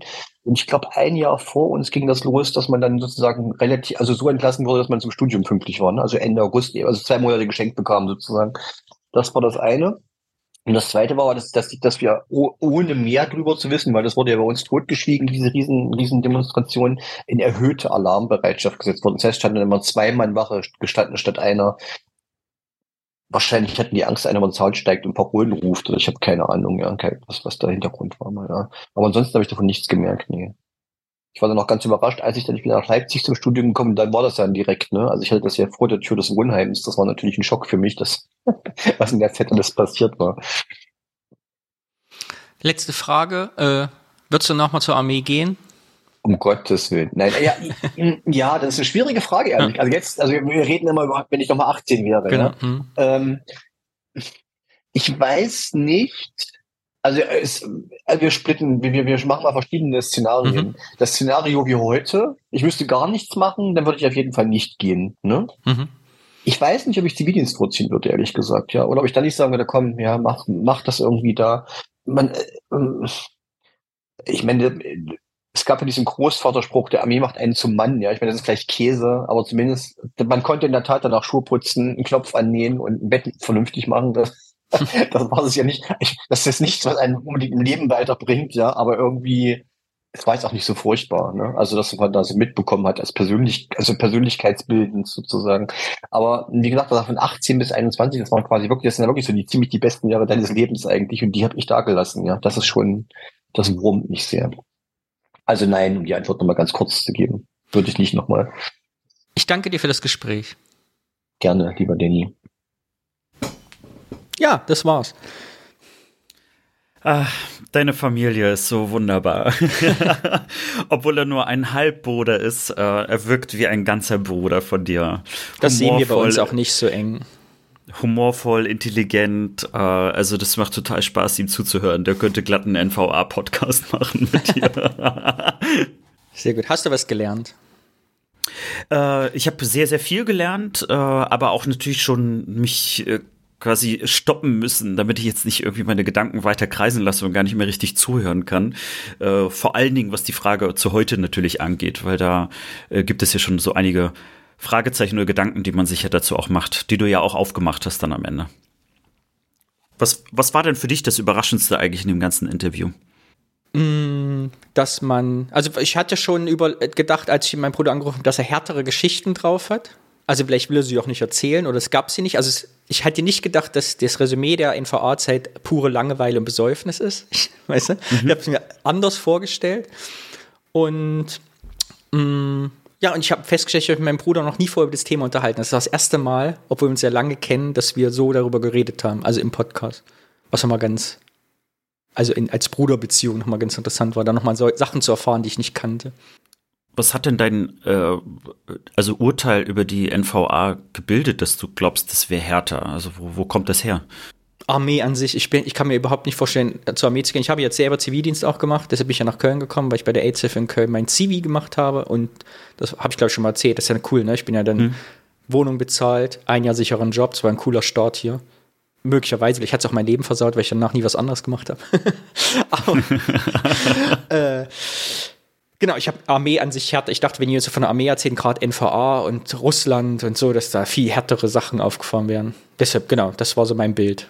Gewalt, Waffen, Schießen, Kollegialität, Ausgrenzung, durch den Schlamm robben, draußen sein, frieren, kratzige Uniform. So, das ist so mein Bild.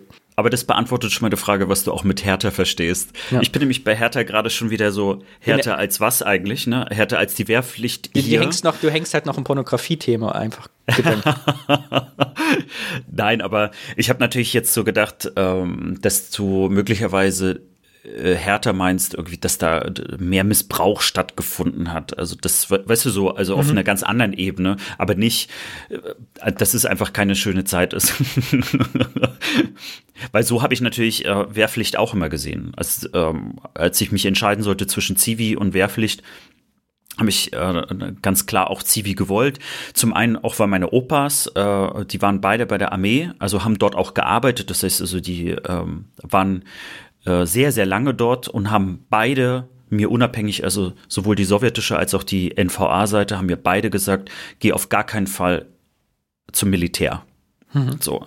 Also das ist nochmal interessant, dass äh, mir zwei sozusagen Leute aus dem Militär das äh, geraten und gesagt haben.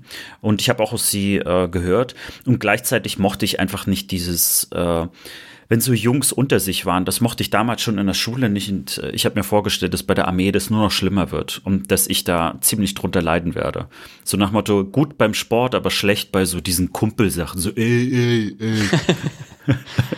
ja, so ging es mir, glaube ich, auch. Das wäre auch eine Horrorvision. Ich kann mir auch nie vorstellen, ich habe immer mal die Frage, das kennst du ja wahrscheinlich auch, was wäre aus uns geworden, wenn die Mauer nicht gefallen wäre? Und da ist dieses Thema Armee gehen bei mir auch immer explizit nach der Schule.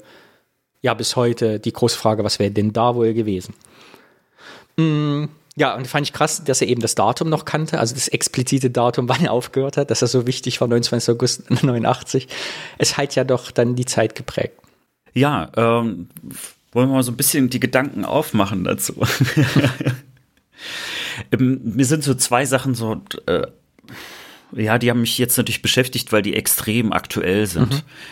Mhm. Äh, zum einen natürlich wir wissen, dass also die Einstellung äh, zu, zu, dem Angriffskrieg äh, von Russland auf die Ukraine, äh, dass es dort ja Unterschiede gibt, wenn du wirklich Ost-West nebeneinander legst. Na, ich habe jetzt natürlich nicht nochmal nach Bundesländern geguckt, was man eigentlich machen würde, aber äh, es gibt auf jeden Fall so eine Verschiebung und ähm, äh, auch zu der Frage, ob man jetzt äh, in einem sogenannten NATO-Bündnisfall, also sollte dann Deutschland auch also mitmachen und mithelfen. Ich habe jetzt gerade, wo du äh, erzählt hast, ne, oder beziehungsweise im Interview eben rauskam, dass sein Halbbruder eben auch Rotarmisten äh, getroffen hat und dass man sich da kannte, dass man zusammen Übungen gemacht hat. Also man hatte ja eine, ein ganz, ganz anderes Verhältnis zueinander. Äh, und aus heutiger Sicht fühlt es sich ja trotzdem noch an, als ob man im Grunde genommen also gegen die Kameraden von damals kämpfen würde. So weißt du, so, also so, das ist jetzt mal so, so ein offener Strang äh, den mhm. ich aufmache. Also eine harte These, weiß ich nicht, ob man die überhaupt annähernd beweisen kann, sollte. Und der zweite Punkt, der aber auch noch dazu kommt, dass eben die Kreise auch von, von der NVA, dass man sich eben auch noch kennt. Also dass diese Bünde äh, heute noch erhalten sind, hat er ja auch erzählt. Und dass ich mir da auch gut vorstellen kann, dass gerade wenn es um das Thema, also Militär und jetzt natürlich äh, in den letzten zwölf Monaten, also hat man ja sehr viel wahrscheinlich darüber gesprochen, dass wenn man sich jetzt in diesen Kreisen trifft, auch nochmal so eine gewisse Dynamik hinzukommt. Weil man bildet ja äh, also eine Meinung meistens indem man Freunde, Bekannte trifft, sich mit denen unterhält. Und in diesem Falle gibt es ja nochmal so eine spezielle Sozialisierung. Und dass auch dort möglicherweise ein, ein ganz anderes Bild auch diskutiert und, und äh, diskutiert wird und entsteht, als wenn jetzt, sagen wir mal, ehemalige Bundeswehrsoldaten zusammenkämen und heute über diesen Krieg sprechen. Und du meinst, äh, was, was für ein Bild, weil du sprichst immer so ein Bild, aber hast nicht gesagt, welches hm. Bild da entsteht. Also was meinst du, haben die Leute für eine Einstellung? Also erstmal tendenziell freundlicher gegenüber Russland, mhm. ähm, weil Russland häufig ja auch mit Sowjetunion gleichgesetzt wird. Und das ist, glaube ich, auch, das ist nochmal so ein anderes Feld, aber das fällt mir jetzt überhaupt erst so in den letzten Monaten mehr auf. Und äh, das zweite ist, dass äh, auch die, sag mal, die, die, Einstellung zu den USA und damit auch der NATO unfreundlicher ist. Also, mhm. dass sich das eher sogar gegenseitig bedingt. Ne, während das bei der Bundeswehr behaupte ich genau umgekehrt ist weil ja der Russe war ja sozusagen der Feind, ne, in Anführungszeichen, und äh, die NATO, die USA, die waren ja die Guten. Das war ja mit denen hat man ja geübt. Die mhm. ja teilweise um die Ecke. So. Ich würde an der Stelle ja genau die gegenteilige These vertreten.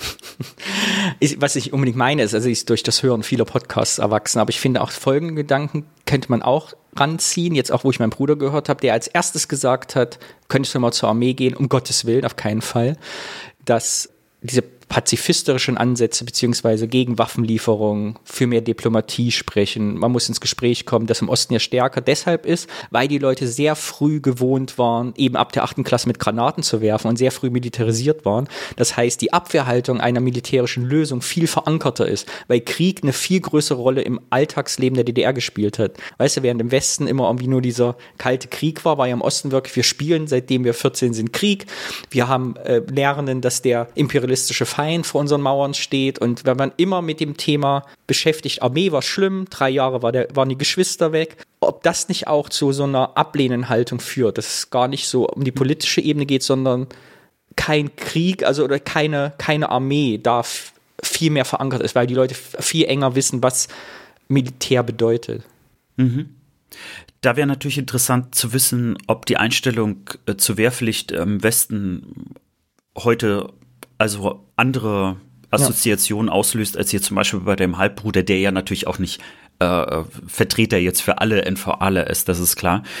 Ähm, ich, ich erinnere mich gerade noch an die letzte Folge, die wir hatten zum Thema Sputnik-Magazin. Mhm. Da hatte ich ja auch kurz beschrieben, warum es ja das Sputnik-Magazin gab und was ja das Weltbild der Sowjetunion war, äh, wie sie sie äh, versucht hat reinzutragen. Ne? Die Erzählung war, also die, der, der böse Imperialist, das waren ja also die, die Amerikaner und äh, die sind ja, also die sind die Kriegstreiber und wir, die Sowjetunion, wir sind ja für den Frieden in der Welt.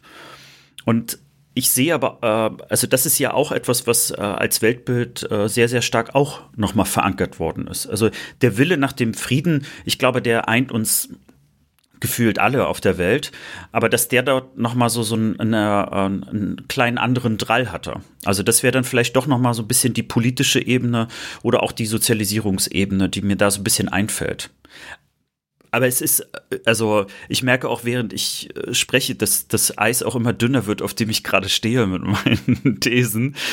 Äh, ja. Zu dem Thema finde ich immer noch den spannendsten Bericht, der mir nicht aus dem Kopf geht. Das habe ich, glaube ich, im Aufwachen-Podcast, den ich immer verfolge, gehört. Da gab es eine Straßenumfrage auf ARD oder ZDF und da sagte halt ein junger Mann, dass er gegen Waffenlieferungen ist, weil er im wehrfähigen Alter ist und hat halt Sorge, dass er nächstes Jahr bei weiterer Eskalation dann als deutscher Bundeswehrsoldat an der polnischen Außengrenze steht, um die NATO zu verteidigen. So, weil das eben die Realität des Krieges ist, dass eben junge Männer und jetzt auch Frauen ja, die Köpfe halt herhalten müssen. Das müssen wir immer bedenken. Mhm. Und deshalb glaube ich auch die, die Beziehung zu den eigenen Kindern, vielleicht spielt das auch eine Rolle. Ost-West-Konflikt, also wie viel, also mehr Kinder im Osten damals, Babyboomer, im Westen? Also vielleicht gibt es da auch einen Konflikt. Wie sieht man den eigenen Nachwuchs und was erwartet man? Vielleicht hat mhm. das auch was damit zu tun. Aber das können wir nicht, das werden wir in 20 Jahren durch Doktorarbeiten. In der, Fol in der Folge 246 von diesem Podcast werden Sie das aufgeschlüsselt hören. Ja, ich bin da gespannt. Also ich, äh, äh also ich glaube, da sind wir uns hier auch alle einig, die zuhören und die hier reden, äh, dass wir überhaupt gar nicht äh, diese Situation haben wollen, dass irgendjemand an irgendeiner Grenze noch stehen muss. Es ist jetzt schon das Schlimmste, was man sich vorstellen konnte. Mehr braucht es auch nicht. Mir ist eine Geschichte auch hängen geblieben, die ich ähm, vor paar Tagen äh, gelesen habe. Das war, äh, glaube ich, ein Interview mit einem äh, General aus den USA, da ging es um die Ausbildung äh, von Soldaten und wir haben ja gerade die Geschichte gehört mit, ne, dass man da sich gelangweilt hat, dass man da im Prinzip gesoffen hat. Also es zog sich. Und mein Vater hat übrigens was ganz ähnliches erzählt. Also der ist auch etwas später in die NVA eingezogen worden, weil der eben in der Sowjetunion studiert hat und er nach dem Studium erst äh, zur NVA kam. Auch nochmal ein kleiner interessanter Aspekt hier. Und ähm, und meine Freunde, die äh, wehrpflichtig in der gleichen Zeit waren, äh, oder also zur Bundeswehr gingen zur gleichen Zeit, wie ich Zivi gemacht habe, die meinten eben auch, also nachdem irgendwie so die, die Grundausbildung durch war, war ging es um Langeweile und Saufen. Das war immer wieder also die Überschrift, die ich hörte. Und die ukrainischen Soldaten, die jetzt gerade ausgebildet werden, da kam dann raus, dass die bis teilweise zur Selbsterschöpfung lernen. Und was rauskommt ist, die haben einen Grund, also sie haben natürlich einen vollkommen anderen, andere Motivation, einen anderen Grund. Und sie lernen viel, viel schneller. Und äh, man merkt, dass sozusagen äh, quasi in der Ausbildung gerade so ein nicht Konflikt entsteht, aber so unterschiedliche Geschwindigkeiten, weil die Bundeswehrsoldaten äh, unter anderem, die haben ja Zeit, also weil die haben ja in dem Sinne gar keine keine Kriegssituation. Die ukrainischen Soldaten, da wird dann eben gesagt, die machen halt keine Kaffeepausen, die schlafen halt weniger, so äh, die machen keinen Urlaub, sondern die sind ja gekommen, um so schnell wie möglich eine Ausbildung zu haben, um äh, ihr Land zu verteidigen. Und die haben gar keine Langeweile, sondern die saugen das einfach total auf, üben total viel. Also das zeigt auch nochmal so, wenn man so eine äh, vollkommen andere Motivation dazu hat, was, mhm. dass das, äh, also was das eben auch innerhalb einer Armee bedeuten kann. Ja. Apropos Übung, das mir jetzt nochmal auffallen, deshalb habe ich das Thema nämlich auch mitgebracht. Ich war jetzt bei der in Thüringen und wir haben ja noch diesen Bungalow, da habe ich ja gerade äh, ein bisschen renoviert und vier Kilometer Luftlinie etwa oder drei Kilometer ist so ein Bundeswehr-Übungsschießplatz. Und die gesamten vier Tage, wo ich jetzt da war, als ich aus Berlin kam, wurde dort äh, geschossen. Also du hörst das halt richtig laut. Große Granaten, kleine Granaten, Maschinengewehr. Und ich weiß jetzt nicht, ob da ukrainische Soldaten vielleicht trainiert werden, weil es war ungewöhnlich viel los. Also das habe ich Jahre mhm. nicht mehr gehört, dass da so viel geschossen wird. Und gleichzeitig fand ich das so absurd, weil ich musste das Wasser abstellen, weil bei, ich musste Wasserleitung neu machen. Ich hatte also kein Wasser, ich hatte nur einen Holzofen, es war minus acht Grad nachts. Ich musste also permanent nachlegen. Und gleichzeitig hörst du so Schüsse aus dem Wald. Das war so unheimlich, weil es friedvoll, total schön war, sternklarer Himmel. Aber dieselbe Situation, kein Wasser, Holzofen, Schüsse in der Ferne, können halt eine ganz andere Bedeutung haben. Das war sehr markant unheimlich und hat mich sehr nochmal sensibilisiert für Wohlstand in dem Moment so. Diesen Luxus, hm. den wir schon mal besprochen haben. Ein Punkt ist mir noch aufgefallen, und zwar diese Verbindung zwischen NVA und äh, all deinen anderen Tätigkeiten. Also ob du dann dein Studium bekommst mhm. oder nicht. Und äh, das macht, glaube ich, diesen Unterschied nochmal aus äh, zu, zu dem, wie wir vielleicht auch Wehrpflicht oder Bundeswehr betrachten sollten. Diese Verknüpfung. Äh, ich, ich kenne natürlich jetzt den Westen nicht gut genug, aber was in dem Interview mit deinem Halbbruder eben nochmal so gut rauskam, was wir in vielen anderen Podcast-Folgen auch gehört haben, diese Verquickung, also, die, also was wir auch sagen würden, das System. In dem Falle gibt es eben ein System. Es war eben nicht nur einfach eine Wehrpflicht. Wehrpflicht gibt es in so vielen Ländern. Äh, und äh, ich glaube, das wird ähm, für viele Länder ist das auch wichtig. Also wenn du jetzt zum Beispiel an Israel denkst oder so, ja, also Länder, die generell also viel, viel mehr äh, auch an Verteidigung denken müssen, da wird wahrscheinlich die Wehrpflicht gar nicht so hinterfragt, also wie wir das jetzt vielleicht auch ähm, tun würden. Aber äh, dieses, du musst es machen und wenn du es nicht auf eine Art und Weise tust, dann hat das Konsequenzen für dich. Und schon hat es wieder auf dein Leben noch eine viel, viel größere Auswirkung. Eben nicht nur, ob du jetzt Wehrpflicht machst oder nicht, sondern äh, du kriegst vielleicht nicht die Ausbildung, die du haben möchtest. Und wenn du die Ausbildung nicht hast, dann bekommst du jenes und dieses nicht. Das ist mir nochmal so aufgefallen, ähm, wenn es um das Thema System auch geht und äh, wie man vielleicht auch nochmal kritischer auf manche Sachen zurückblicken kann. Ich möchte das äh, Thema gerne mit äh, der positiven Anekdote abschließen zum Bezug zu heute. Und zwar die erste ist, äh, mein Vater hat ja bei der NVA äh, Panzerfahren gelernt, nee, LKW fahren, glaube ich, hat deshalb gleichzeitig seinen Autoführerschein bekommen und das merkt man bis heute. Und ich noch so, ja, ja, ja, damit habe ich jetzt nicht gerechnet. Und die zweite Geschichte zum Bezugzeuge, die natürlich signifikant ist mein Bruder erzählte in der Anekdote, dass er in Zingst an der Ostsee stationiert war und bis nach Sondershausen fahren damals ja ewig lang gedauert hat und äh, acht, acht Stunden Reise war, aber ging nicht wie heute mit dem ICE. Ich habe gerade mal gegoogelt auf der Deutschen Bahnseite. Wie lange denkst du, mit wie viel Umsteigen braucht man, wenn man vom Ostseebad Zingst nach Sondershausen Thüringen fahren will, mit dem Zug und morgens um acht losfährt? Nun gut, also fangen wir doch erstmal an. Wie lange braucht man von Zingst nach Rostock? Also das sind schon mal äh, locker äh, ein bis eineinhalb Stunden, wenn da nicht was gebaut worden ist. Und von Rostock nach Sondershausen, ich würde mal locker sechs bis sieben Stunden noch mal dranlegen. Also ich glaube, man ist heute nicht viel schneller. Also es gibt zwei Verbindungen, entweder neun Stunden und 20 Minuten mit viermal umsteigen oder acht Stunden und 40 Minuten mit fünfmal umsteigen. Wo man immer zwei Stunden raufrechnen muss, weil bei fünfmal umsteigen ist die Wahrscheinlichkeit, dass du einen Zug verpasst, enorm. Und dann würde sich meine Familiengeschichte schließen, dass jeder mal nachts in einem Bahnhof irgendwo wartet auf den ersten Zug. Ja. Es ist also heute noch schlimmer als früher. Es ist nicht alles besser geworden. Und der Osten hat ja auch ne, nach der Wende sehr viele Bahnkilometer noch abgebaut. Ich glaube, es ist heute sogar schwieriger, Regionalverkehr zu fahren, weil viele Strecken einfach stillgelegt sind und jetzt Radwege da drauf sind. Also mein Klassiker ist ja äh, der, äh, der Zug zwischen Berlin und Rostock, weil die Strecke kannte ich eben auch in der DDR sehr gut. Und die schnellste Strecke war zwei Stunden. Und äh, die Bahn hat, glaube ich, nach 30 Jahren Wende, hat sie es geschafft, äh, wieder annähernd diese Zeit zu erreichen. Aber wir wollen ja nicht abschweifen. Und deshalb kommen wir zur letzten Rubrik, der Heimatkunde. Denn ja. wir langweilen die Leute nicht. Und es ist, kurzer Disclaimer, es ist Rosenmontag abends. Ich muss gleich noch in mein Atelier nach Ports fahren. Durch die Jecken, eine Stunde mit der KVB fahre ich gleich noch durch die Jecken und Jecken durch. Und deshalb, vorwärts geht's. Wenn ich mich nie wieder melde, Alex, bin ich im, im, im Gewaber des Kölner Karnevals untergegangen. Such mich nächstes Vor Jahr Weiberfastnacht wieder. Vorwärts immer, rückwärts nimmer. Erklär, was Heimatkunde ist. Ja, die Heimatkunde, da gibt es zwei Varianten, die sich im Laufe der Zeit äh, aufgebaut haben. Entweder bringen wir ein Bierort mit, also wo ein ostdeutsches Bier gebraut wird und äh, wir reden dann über den Ort. Oder aber die Kategorie Bild, wo wir dann ein Bild aus unserer Heimat zeigen und wir darüber sprechen. Und es gab ja leise Kritik in letzter Zeit. Was? Dass äh, wir bei den Bieren etwas nachgelassen haben und deswegen habe ich einen Bierort diesmal wieder mitgebracht. Der helle Wahnsinn. Ich freue mich. Und bevor du anfängst, der Jingle.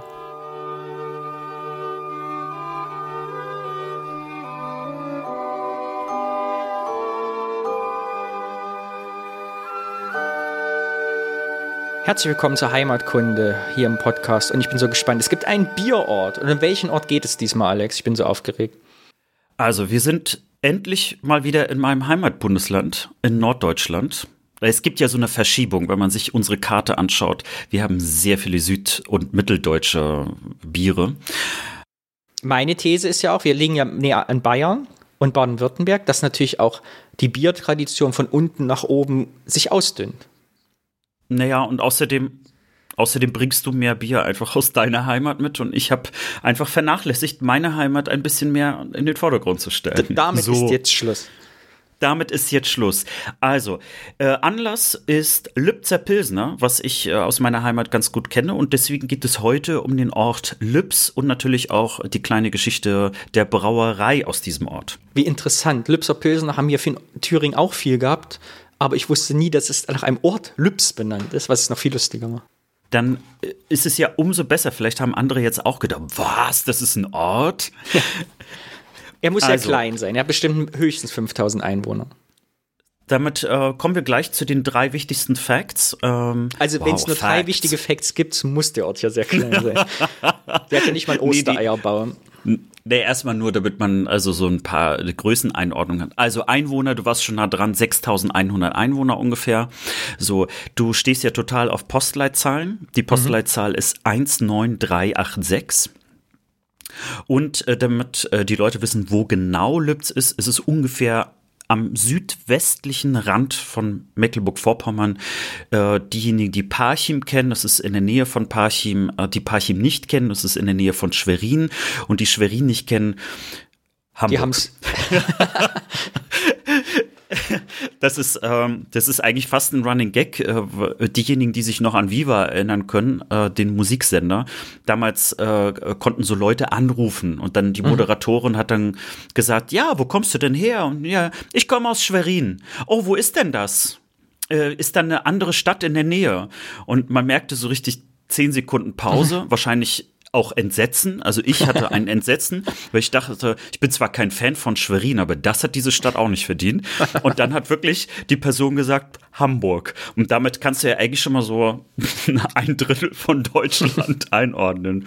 Aber Lübz ist auf jeden Fall eine Stadt der vielen Namen. Das kann man nicht anders sagen. Ich möchte auch deswegen das einfach mal vorlesen. Also 1224 hieß die Stadt Lubitsch mit CZ. Dann Luise, äh, ich weiß gar nicht, ob man es so ausspricht, Luice wahrscheinlich. Dann, äh, das war, dann war, das war 1274. Dann 1317, wieder Lubitsch mit CZ, aber vielleicht schon mal anders ausgesprochen. 1328, dann Lubitze. 1377, Lubisse. So, dann nicht so ganz klar mit den Zeiten. Lubce mit äh, also CZE und Lupz auch noch mit, äh, ich hoffe, das, mein ganzes Mikro ist voll Meine These, jetzt.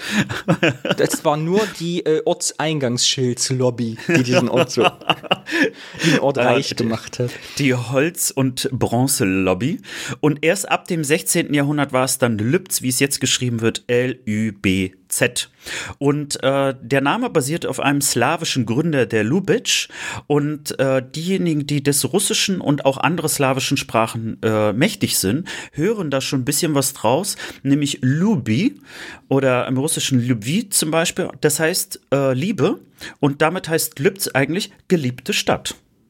Oh, wie schön. Ja, finde ich auch. Und Lübz ist dann das gute Bier, das geliebte Bier. Und ich habe gelernt, dass Lübeck äh, auf äh, einem ähnlichen Namen basiert, also auch aus diesem slawischen Umkreis kommt. Und Lübeck ist ja auch nicht so weit weg davon, für diejenigen, die es nicht wissen.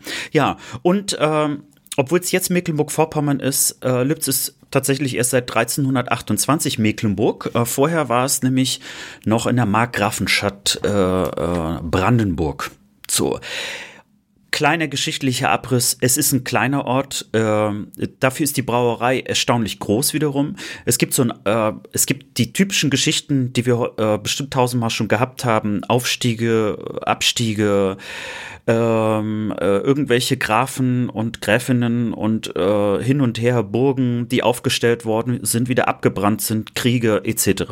So interessant wird eigentlich der Aufstieg von Lübz erst ähm, ab 1836, weil der Fluss Elde, nicht Elbe, und ich, das wusste ich selber gar nicht. Die Elde ist der größte Fluss äh, Mecklenburg-Vorpommerns mhm. äh, oder beziehungsweise der längste Fluss MacPoms und äh, bildet eine äh, Verbindung zwischen äh, Müritz und der Elbe.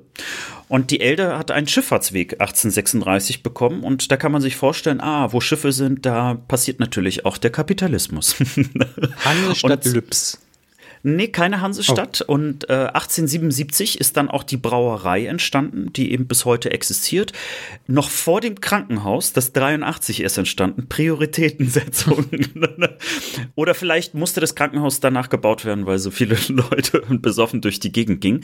So, dann äh, wurde eine, eine, Bahn angebaut, äh, 1889 dann eine Molkerei und 94, 1894 dann eine Zuckerfabrik. Das erzähle ich, weil jetzt springe ich ich ganz, ganz weit weg nach vorne, nämlich 100 Jahre. Die Molkerei ist 1990 geschlossen worden, die Zuckerfabrik dann 92 und das Krankenhaus, das ich gerade erwähnt wurde, wurde 1995 geschlossen. Mhm. Also Lübz hat dann kein Krankenhaus mehr gehabt. Also das ist auch so eine kleine äh, Wendegeschichte. Trotzdem hat Lübz äh, von der Wende auch wieder sehr viel profitiert. Und zwar vor allen Dingen der alte Kern, der sehr, sehr schön ist. Also Lübz ist auf jeden Fall ein Ausflug wert.